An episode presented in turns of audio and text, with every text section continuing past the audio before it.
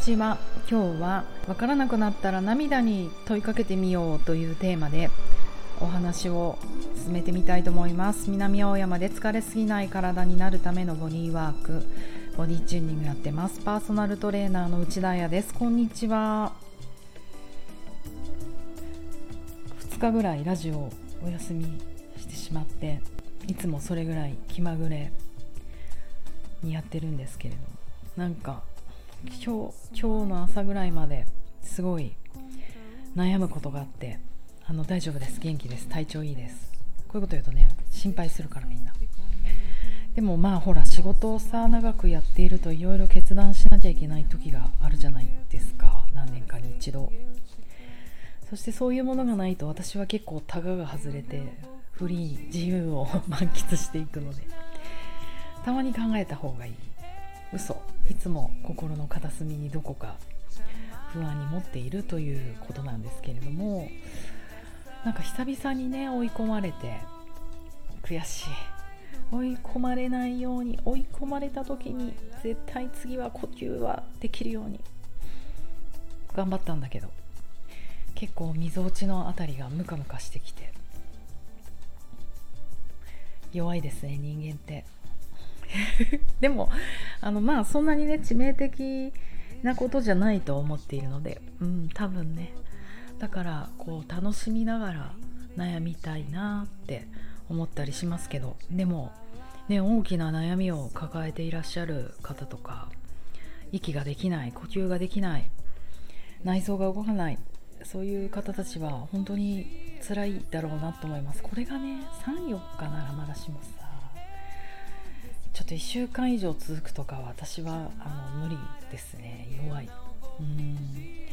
だからあの本当 皆様のお役に立てるようにあの自分のチューニングもしっかりしていこう。でも良かったなと思うんです。やっぱり追い込まれると初めて人に相談をするんですよね。これが私の一つの傾向でなんかこう全て一人で解決しようと思う、うん、あの有能でもないのに無能な人間は一番人に相談しなきゃいけないけどなんか疲れちゃうんですよね。頭の中で考えてることを口にすることが。同じ気持ちにもう一回なるのが嫌だなと思うと人に相談するのをやめてどんどんこうビジネス的に小さな規模で回していくという選択を取ってたんだけどまあもうこれちょっと最後のチャンスかなとも思うのでね。私の腹側瞑想神経を最後に使って生きていきたいなとも思ったりするのでいろいろ相談してよかった。昨日は相談に乗ってくれた人たちがあのいいコメントいっぱいくれたりして大事。人って大事、うん、人類。皆兄弟ハッピー。ありがとうございます。だからそんなねお裾分けを私もしていけるようにいろいろレッスン頑張りたいなと思ってるのですが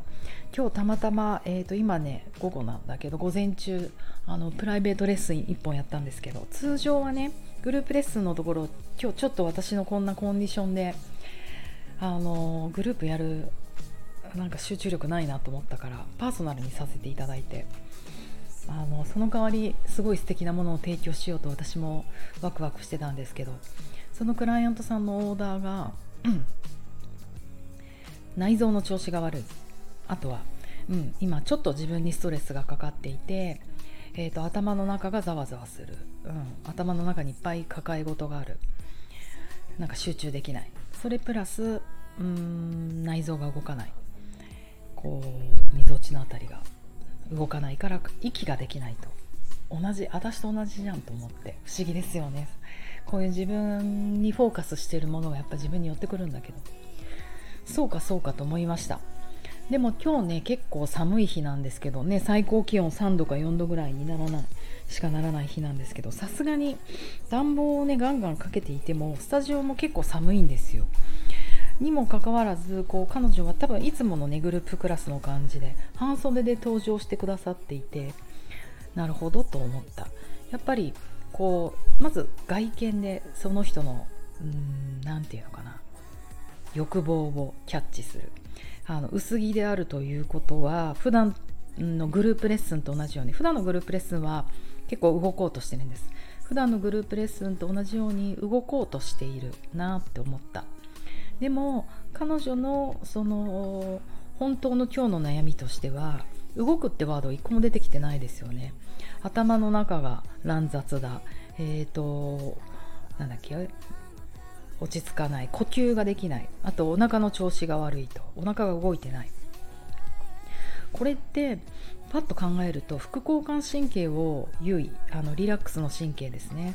それが、えーと、消化器官内臓を動かすので内臓が動く、うん、動くことによってプラスあとは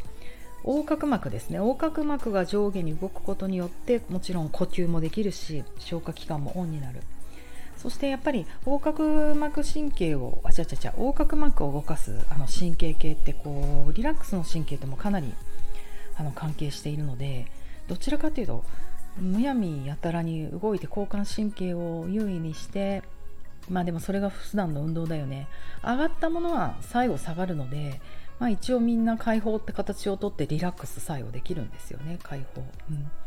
でももう消化器官が弱ってる息ができないってことが明確であるならば初めからリラックスしていくという戦略をねとってもいいんじゃないかなと私は思ったので。ただ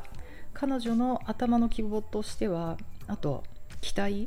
うん、あと予想かなとしては半袖着てるから動くつもりでいるっていうところがあるので一応そこはお伺いしたんですね。あの私はリラックスすることを優先した方がいいと思うからあんまり体を動かさないでどちらかというと体の声を聞いていわゆる自律神経チューニングですね。あの Somatic Experiencing っていういわゆるトラウマ療法なんですけれどもでもトラウマって自律神経がのチューンがあの自己調整できなくなったことなのであの自己調整あ自律神経のチューニングにすごくいいなと思ってやっている Somatic Experiencing っていうのがあってそれやってもいいのかなと思ったので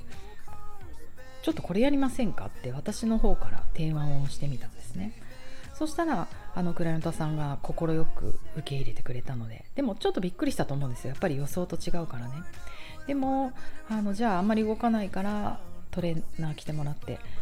やっぱりね人体において寒いってそれだけで交感神経上がっちゃうストレスになるんですよ。本当私寒がりなので分かります。寒いだけで機嫌が悪いもん、うん、だから、えーと、彼女にはトレーナー来てもらって、うん、やってもらいましたそしてそうねえっ、ー、とどこまで話そうかなと思うんだけど結局、えーと、そのビジョンを話して今日のだから目的目的はリラックスの副交感神経を優位にして、えーと、内臓を動かす横隔膜を動かして呼吸するっていうことが目的。はい、でそのプロセスとして、えーと、使うのは Somatic Experiencing で、えー、と要は感じるチューニングです。体をずっと感じ続けていただいていく。はい。でこれはまあ彼女にここまで話さなかったんだけどいいか。まあそれはいいか。うん。はい。そしてねこのワークを進めていった時に面白いなと思ったんだけどじゃあやっぱりリラックスするためには快適な環境自分がコンフォタブルと考える感じる素敵あ素敵じゃないいい環境が大事なので壁にね寄りかかって座るとか足を投げ出して座るとかあぐらをかくとか何かにもたれかかるとか何でもいいからあの自分で探してもらえるってお願いをして、うん、でもやっぱり一番初め彼女はあのヨガのワークを始める時のようにあぐらをかいてこうククッと背筋を伸ばしてはい快適ですって言うんだけどこういやいわゆるいい姿勢なんですよ。あの動く前のプレッププレパレーションみたいな感じで。だからなるほどと思って、まあ、要は自分に許してないリラックスすることを、うん、だからまああの交感神経オンになっちゃうんだろうなと思ったので初めだけ私が提案させていただいて壁に寄りかかってみたらどうだろうか。えーと、あぐらをかいた時に支える、えーと、こう両足の下にクッション入れたらどうだろうかとか、うん、ちょっとこうリラックスする姿勢を私が提案してみたんですね。でいざ取ってもらう。でそうすると初めやっぱり抵抗を見せる。うーんみたいな。これだとちょっとやりすぎてるような要はリラックスしすぎてちょっとやっぱ眠くなってきちゃうような感じがあるんですよね。でこれって何が起きてるかっていうとやっぱり通常交感神経がかなり高めだったのでいろいろね緊張状態が進んでだから急にリラックスした状態になるとあの何て言うのかな急にこうブレーキかけられたような感じでちょっとこう神経系にクラッシュが起きて眠くなっちゃうんですよねパーンって。うん、で要は心地よくリラックスできるいわゆるレイジーですよね。怠け者うんって言葉があんまり良くない。L ワード良くないとか最近言われたりしてますけど。なぜならねそれを自分に課してない人が多いから。怠け者だね。私怠け者なんですって言って実績の念に追ってる人が多いからレイジーって言葉使わない方が良くないっていう。あのね BBC の動画を見てたんだけど。まあいいやこの話はまた今度。うん。要はホッとできるねポジションっていうもの自体を彼女がね無意識に取ってなかった、うん、でもそれを、うん、急に取ると眠りに落ちてしまう。眠りに落ちちゃったらもうそこって回復のポジションじゃないんですね。ちょっと行き過ぎちゃってる。もうちょっとまどろむような人と関わり続ける。私とお話がし続けられる。目が合わせられるようないい環境いい自律神経のチューン。それが腹側瞑想神経が効いたリラックスしたところっていうんですがそこに持ってこれるといいな、うん、なかなかね緊張状態が続いちゃうと交感神経優位もしくはもう疲れすぎて寝てる、うん、要はリラックスの神経がかかりすぎてる。背側瞑想神経がオンになってるっていうとこなのでこのちょうどいいゾーン腹側瞑想神経がかかりながらあのまどろんでいるっていういい一番回復が起こる一番人とつながりながらリラックスできるっていうトーンになかなかいられなくなっちゃうんですよ。だけどまあねなんだかんだ言って彼女にそこにとどまれるようにあれやこれやそれやこれやをやって今日かなりはしはしょっちゃったけどワークしました。そして最後あの体を感じでもう結局ねいいの内臓も動いたしあの呼吸も深く入れるようになったとで最後はねちょっと一緒に太陽礼拝動いたりしましたけどで最後終わった時に彼女に「体感じてみて今どうですか?」みたいなことを聞いた時になんか本当にポロポロって涙が出てきたんですよね。うん、で別に、あの、それは悪いことでもなむしろ私はいいいいこと？涙も涙の放出も解放じゃないですか。言葉とか一緒よね。だからいい感じに美しく緩やかに彼女は私に見守られながら放出できたんだなと思って。であの涙が出た時にやっぱり驚くじゃないですか。ね大人になって泣くって人前で結構こう何て言うの自分で泣いちゃいけない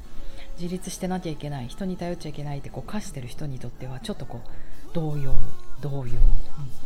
彼女にもどうって聞いたらびっくりしたって言っててびっくりするよね。普段泣かない人が涙出したりすると、うん、でそこでまあ言葉に詰まっちゃったので、うん、でもこれってその涙って何をなんかミーニング意味があるとしたらどんな意味だったと思うって聞いたら彼女は初めリラックスってこう聞いたんですよ。これこれってリラックス緩んだんですかね？って聞いて。でまあその答えも悪くないって思ったんだけどやっぱりこうそれって脳なんか自分の脳人間脳を使って自分も判断してるなっていうちょっと人間脳の言葉だなと思ったので彼女にちょっとトライしてもらったのは分かった。じゃあ涙さんに聞いてみて。いきなりですけど涙さん。涙さんに、えーと、そのまぶたからあの目からあの出てくる涙腺から出てくる時に涙さんは何て言いながらこぼれ出てきたの？って聞いたらちょっと間が空いてから彼女が「うーん我慢してた」って言ったんだよね。で素敵だなと思っていやまさにこれが体の言葉だと思うんですよ。なんか結構今回初めてトライしたけどやっぱりね人間脳がすごく働きやすい人まあまあ現代人なんてみんなそうですよ。でそういう人はもしかしたら横隔膜さんに聞いてみるとどうだろう。